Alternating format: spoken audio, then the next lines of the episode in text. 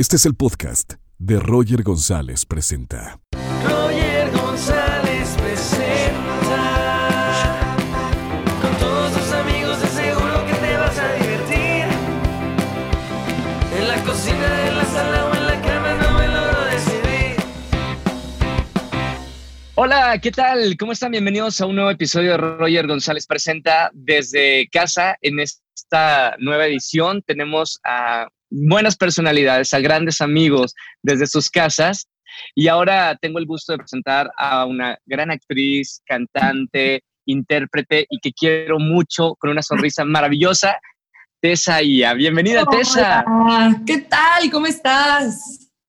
Bien, acá desde casa. Yo veo que, que también ahí estás en casa y con unas pinturas increíbles. La, la pintura que está atrás de ti, ¡wow! ¿De dónde son, ¿Ah?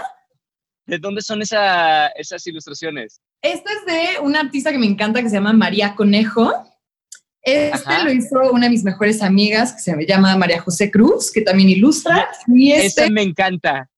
este es mi abismo y me lo dibujó uno de mis mejores amigos hace años y es mi abismo. Qué maravilla, qué bonito, qué bueno que estás con, conmigo, Tessa. Este, estás en tu casa en este momento, ¿verdad? En efecto, sí. Ok, vamos a hablar un poquito de, de tu vida. En este proyecto hablamos de, de la historia de vida de, de los invitados y siempre comienzo diciendo que todos tenemos una historia. ¿Cuál es la tuya? ¿Dónde comienza, Tessa? Híjole, es- esa es la pregunta más difícil porque es como, ah, ¿cómo empiezo a contar mi vida entera? ¿Eres de Ciudad de México? Sí, soy de la Ciudad de México, tengo ocho hermanos y hermanas, entonces Ajá. creo que eso es parte de mi historia. Gran familia. Am, Sí, lado de mi mamá, familia de artistas, lado de mi papá, familia grande. Y mm, no sé, como que cambié miles de veces de escuela, entonces nunca me, más bien, en vez de adaptarme a un solo lugar, como que me adapté a, a donde fuera y empecé a trabajar muy chavita, primero en actuación y luego como a los 18 empecé a hacer música y hola.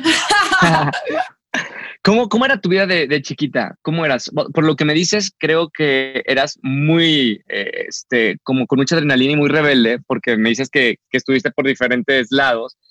Eh, ¿Cómo eras de personalidad y, y rodeada de tantos artistas? Era, era- yo siempre me describo como un poquito rara, pero en el gran sentido de la palabra. Como que en vez de tener una bolita en el recreo, yo cambiaba de, de bolita. Así iba con los fresas, luego con los emos, luego con los hippies y como que saludaba a todos. Eh, y tuve una etapa en la que me gustaba vestirme de, de harajuku, como esta moda japonesa súper extravagante. Entonces, ¿Qué edad tenías? la escuela como 12 años. Ajá. ¿Y cómo Eh, te, cómo te encontraste? Porque en la adolescencia, bueno, todos pasamos por diferentes etapas. Eh, y hay muchos adolescentes que pasan, o sea, se están buscando. ¿Qué estabas buscando tú? ¿A dónde querías llegar? Y después de buscar tanto, ¿en qué te convertiste? Híjole, es difícil. Yo me acuerdo que tenía crisis así de, porque decía, es que no soy buena en nada, como que todo el mundo es bueno en una cosa, ¿no? Tú eres muy bueno dibujando, tú eres muy bueno cantando, tú eres muy bueno. Y yo sentía que era como un poquito buena en todo, pero no, pero no como muy buena en una cosa. Entonces, en realidad yo no sabía qué quería hacer hasta que hasta que volteé hacia atrás y ya estaba haciéndolo, no sabía Ya qué hacías todo. Ajá. O sea, sabía que me gustaba y obviamente por mi mamá y porque toda la vida pues, lo había hecho, pues, me gusta, pero no fue una decisión como tal así de yo voy a crecer y voy a ser actriz y nada más supongo que las cosas se van dando y vas ganándole a tus inseguridades de, infante y vas creando tu personalidad así poco a poco. Hay, hay dos como dos ramas que en las que te desenvuelves muy bien, que la actuación y la música. Y las dos supongo que te apasionan. Quiero que me describas qué es para ti la actuación y qué es para ti la música. La actuación es algo que hago desde muy chiquita, entonces me es como muy natural. Me siento como pez en el agua en un set, explorando un personaje, como que es algo que desde chiquita crecí viendo, entonces mm, lo entiendo muy bien. La música, por otro lado, es algo que empecé a hacer porque yo quería, pero no porque en mi casa o en mi familia hubiera músicos, entonces no tenía la disciplina del músico. Y eso lo ha hecho muy valioso para mí porque es algo que todos los días, si quiero avanzar en eso, todos los días yo le tengo que chingar, ¿no? Todos los días tengo que, que, cantar porque no, no nací con ese don, ¿sabes? Yo no canté una sola nota en mi vida hasta los 18 años, ni siquiera de que en la peda con los amigos, no, pena absoluta. Y tuvo más que ver con un descubrimiento personal que con decir, me quiero dedicar a esto. Oye, con tanta gente tan talentosa en tu familia, ¿llegaste a sentir, por ejemplo, o miedo o inseguridad? Porque estabas diciendo, te estabas eh, buscando, te sentías presionada en la carrera por venir con, de una familia de, artistas. Mm, no presionada en la carrera, porque por suerte vengo de una familia como que siempre ha sido muy muy libre y muy, como que te apoyan, no importa qué quieras hacer, estamos aquí contigo. Y eso lo agradezco muchísimo. Pero por otro lado, uno solito crea sus propias expectativas y creo que esas son las más difíciles de llenarlas. Las que tú dices, yo admiro tanto a mi hermana, mi hermana más grande, mi hermana Fernanda, que yo quiero ser como ella y nunca lo voy a lograr porque ella es perfecta, ella hizo todo, ella, ¿sabes? Sí. Ahora, eh, a ver, empezaste a los nueve años, actuación, ¿verdad? Hemos tenido a, diferentes artistas aquí en el programa que han empezado desde muy chiquitos. ¿Cómo fue tu vida trabajando desde los nueve años? Estabas muy chiquita. Fue muy bonito, muy divertido. La verdad, les cuento una historia de oso. A ver. Mi primer proyecto fue en Rebelde. Yo era la hermanita de Poncho Herrera. Y me acuerdo que yo estaba tan emocionada de que yo era parte de Rebelde que me fui a armar mi propio uniforme de Rebelde, mi falda, mi camisa azul, mi corbata roja y me iba vestida hacia la escuela a los 10 años. Y todos mis amigos como, Tessa, ¿por qué te vistes de rebelde? Porque yo soy rebelde. Era un exitazo en México. Rebelde fue una telenovela que, que todo el país veía. Bueno, gran parte de Latinoamérica enorme, sí. Sí, era, era divertido. Pero entonces como que me, me, gustaba sentirme parte de eso. Al final, la actuación es jugar, ¿no? Es entregarte a ser otra vez el astronauta, la princesa, el bombero y entregarte a tu personaje. ¿Cómo, cómo te preparas en un, en un, papel, en la actuación? Mm, depende mucho qué requiera el papel pero por ejemplo, en el caso de mi última serie, Desenfrenadas, estuvo increíble. Qué bonito está, ¿eh? Ya lo vi, ya ahora con esta cuarentena he visto todo. Felicidades. Me gustó. Em, y justo el trabajo previo como de creación de personajes que el director había hecho era enorme. Llevaba tres años creando como bitácoras para cada personaje. Cada personaje ya tenía su color, casi su signo zodiacal, su, o sea, toda su historia, todos sus antecedentes. Eso está bueno para ti. Sí, cuando tienes tanta masita, pues ya, te, diviertes, encarnas el personaje. ¿Cuál es el personaje más complicado que, te ha tocado en, esta carrera? Que has tenido que estudiar más, que te has metido más en la piel de ese personaje. Mm, pues yo creo que uno no, no por lo complicado como tal, pero sí que haya tenido que estudiar más. Rosario Castellanos en Los Adioses. Sí. Eh, pues sí, me tuve que echar toda su, toda, su obra, entonces no, no lo veo como algo pesado ni que me costó trabajo, porque al contrario, me abrió las puertas a un mundo increíble, su literatura, pero, pero sí fueron horas de sentarme a estudiar. Oye, tenemos una amiga en común, Carla Morrison. Con ella hiciste un, dueto. Eh, platícame de tus amistades dentro de, la música. ¿Quiénes, quiénes este, te han apoyado? ¿A quiénes admiras de, los compositores o autores mexicanos? Uy, muchísimos.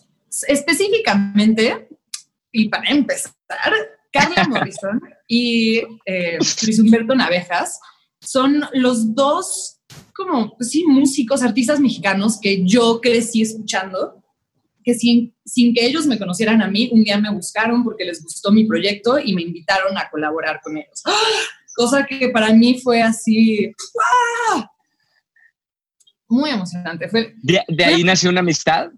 Sí, hermosas. O sea, son las dos personas que yo sé que cualquier duda existencial laboral que tenga, con ellos cuento. Y Ok. eso es increíble. Eh, Ahora, ¿qué te- más- Sí, sí, cuéntame, cuéntame. Dime, dime. Es que ju- justo se cortó ahí, pero me estabas diciendo. Eh, y más allá de ellos dos, obviamente ya he ido conociendo a más gente, por ejemplo, Julieta Venegas también, de Jimena Sariñana. O sea, esos son los nombres que a mí más me han impactado personalmente, como que me busquen y que nazca de ellos, ¿sabes? No es como que yo llegué a escribirles un día como bien lo hubiera podido hacer. Ok. Em, y, y específicamente en la escena musical actual mexicana, siento que hay una cantidad de proyectos de mujeres increíbles. Y en ese, en ese ámbito hay como una sororidad bien chingona sucediendo, donde todas se escriben, todas se apoyan, si hay una tocada, si hay una venta de merch, como que todas estamos muy en, el plan de entender que, juntas nos apoyamos y entonces crecemos más porque ningún proyecto opaca el tuyo, todos son súper diferentes y súper valiosos. Y no sé, creo que todas queremos traer esta nueva conciencia a, la escena mexicana como de, de buena onda y sororidad. Y, no solamente en la música, porque son como un ejemplo de lo que debe estar pasando ahora en la sociedad. Hace poquito fue el Día Internacional de la Mujer y, y pues hemos vivido en nuestro país momentos como complicados con, con ese tema. Está muy bonito que todas ustedes tengan ese ejemplo dentro de lo profesional, pero, pero que las mujeres lo vean también en el ámbito este, de día a día, cotidiano, que se apoyen a mujeres. Totalmente. Y tumbar este mito horrible, ¿no? Que, que perdura y que clásico, que no sé, que juran que entre mujeres nos, tiramos mierda y decir como, bueno, quizás en algún momento, pero eso ya, ya, ya va de salida, ya cambió. Oye, eh, eh, bueno, estamos hablando con, con ella eh, desde su casa en este programa para toda la gente que nos sigue también en, en podcast. Cuéntame un poquito qué es lo que vas a hacer ahora con, con estos días que estás en cuarentena. ¿Cómo creas? Porque no puedes salir de, de casa. ¿Qué es lo que estás haciendo para mantener tu mente creativa y activa? Pues me hice una lista. Yo soy una persona súper metódica. Me encantan las listas, me encanta el orden, organizar. Órale. Entonces tengo una lista de seis cosas que todos los días tengo que hacer, como, como dices, para mi sanidad mental. Empieza con yoga, meditación, eh, escribir, leer, practicar mi canto y practicar batería. Eso es lo que haces todos los días en, en esta cuarentena. Sí, y una vez que paso eso, que en realidad como que eso lo termino que a la una de la tarde ya hice todas esas cosas, porque me levanto súper temprano. ¿A qué hora te levantas? Como a las seis o siete de la mañana. Incluso ahora en la cuarentena, por eso me estás escribiendo desde temprano. Más ahora en la cuarentena, como que no sé si entra el sol o ya me acostumbré a que mis horarios son míos y seis de la mañana ¡pum! abro los ojos. Y yo tenía miedo de citarte a esta hora de la mañana porque dije que artista, este, músico, la voy a citar en la noche. Pero qué padre que te levantas desde temprano y aprovechas el tiempo. Y lo aprovecho cañón. Y entonces termino esta lista de seis cosas al mediodía, más o menos. Y entonces el resto del día es para mí y mi recreatividad. Qué padre. Bueno, disfruta. Eh, quiero, quiero, yo le he estado preguntando en este nuevo formato, Tesaya, a, a otros invitados, qué es lo que el mundo nos está enseñando y qué es lo que nosotros podemos aprender como seres humanos de todo esto que es histórico. En cualquier parte eh, del mundo todos estamos encerrados por esta pandemia. ¿Qué crees que es lo que nos quiere decir el mundo y qué estás aprendiendo tú? Ay, bueno, primero que nada, yo creo que el mundo nos está enseñando que, que nosotros son, venimos aquí como pasajeros. La tierra no es nuestra y, y, y no tenemos que estar abusando tanto de ella. Es mucho más fuerte que nosotros la naturaleza y creo que esto es una gran demostración de eso. Y creo que nos está enseñando a regresar a, a, nosotros mismos, a que el ritmo de vida que estábamos llevando no es, no es muy humano y que nos hacen falta a todos tiempo para estar con nosotros, tiempo para estar en casa, tiempo para reconectar, porque creo que es muy fuerte como darte cuenta cuando te encierras en tu casa, si es que estás viviendo tu vida bien, o sea, te, te enfrentas a ti mismo, a cómo tienes tu espacio, a si te has estado cuidando, a si tienes buenos hábitos o no. Aquí es donde te das cuenta de todas esas cosas. Claro. Creo que debemos ver qué, qué nos funciona y qué no para seguir hacia adelante, ¿no? O sea, yo, sería increíble que pudiéramos regresar a la vida normal, diferente, como con una conciencia mucho más grande, no sé, ecológicamente sobre todo, pero también personalmente, internamente. Mm, algo así. En, en, tu caso, por ejemplo, con este encierro y, y, esta soledad que a veces estamos viviendo todos, ¿qué has dicho de tu persona? Esto sí lo estaba haciendo mal y esto voy muy bien. Mm, lo que siento es que por un, cuando yo no tengo trabajo, mi vida es así, ¿no? O sea, entre un proyecto y otro, yo me la vivo en mi casa y soy muy hogareña, entonces para mí esto es como, bueno, cualquier día. okay. Pero, um, no sé, me doy cuenta que estoy bien en cuanto a mis hábitos, que me gusta cocinarme, que me gusta eh, levantarme a hacer mi yoga y como que en eso creo que me hago bien a mí misma. Pero, por ejemplo, sí se me había ocurrido que deberíamos tener un, hoy no circula, pero para humanos, ¿no? Ya en todo el mundo. Somos demasiados, esto es, es demasiada población. Es, es, bueno lo que estás diciendo, ¿eh? No lo había escuchado. Sí, un quédense en casa a la, una semana o tres días exacto. mundialmente. Que mundialmente todos tengamos una semana al mes donde te quedas en casa y lo aprovechas para ti, ¿sabes? Que ni siquiera sea como un encierro impuesto, que es tiempo para ah, apapacharte y, y, y, obviamente trabajar y hacer tus cosas, pero como con un gran enfoque, un enfoque espiritual nos hace mucha falta. Claro. ¿Tú eres espiritual? O sea, eh, ¿practicas alguna religión? ¿Tienes alguna religión? No, no practico ninguna religión, pero me gusta meditar y como, sí, creo en el universo, ¿no? Como en la energía que tú das hacia afuera. Para la gente que no hace meditación y que es una, eh, un muy buen plan para estar en casa, ¿qué beneficios trae para ti la, la meditación? Yo empecé apenas este año, entonces apenas soy como muy nueva en esto. Beginner. Ajá, súper. Pero es delicioso, es muy difícil describir la sensación de paz y claridad que tienes después de 10 o 15 minutos de sentarte en la mañana a meditar. Como que te da, yo creo que seguridad.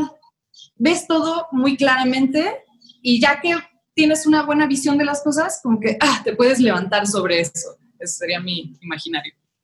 Está bien, no, ya, a, a, aparte es bueno un buen comienzo de año meditando. También es uno de mis propósitos, eh, eh, meditación y yoga de este año, porque antes no, no, no, no, había tiempo y ahora sí, sí podemos aprovechar para hacer esas cosas que nos hacen felices. Exacto.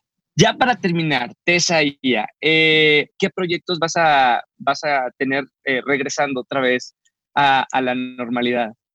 Eh, pues justo ahorita, el, este viernes, el 10 de, de abril, se estrena mi último sencillo, Cariño, del EP breve que he estado sacando. Ok. Eh, entonces, terminar de sacar ese EP, obviamente Desenfrenada seguirá en Netflix y más adelante, no no tengo fechas, pero se estrena otra serie que hice que se llama De Brutas Nada por. Sony.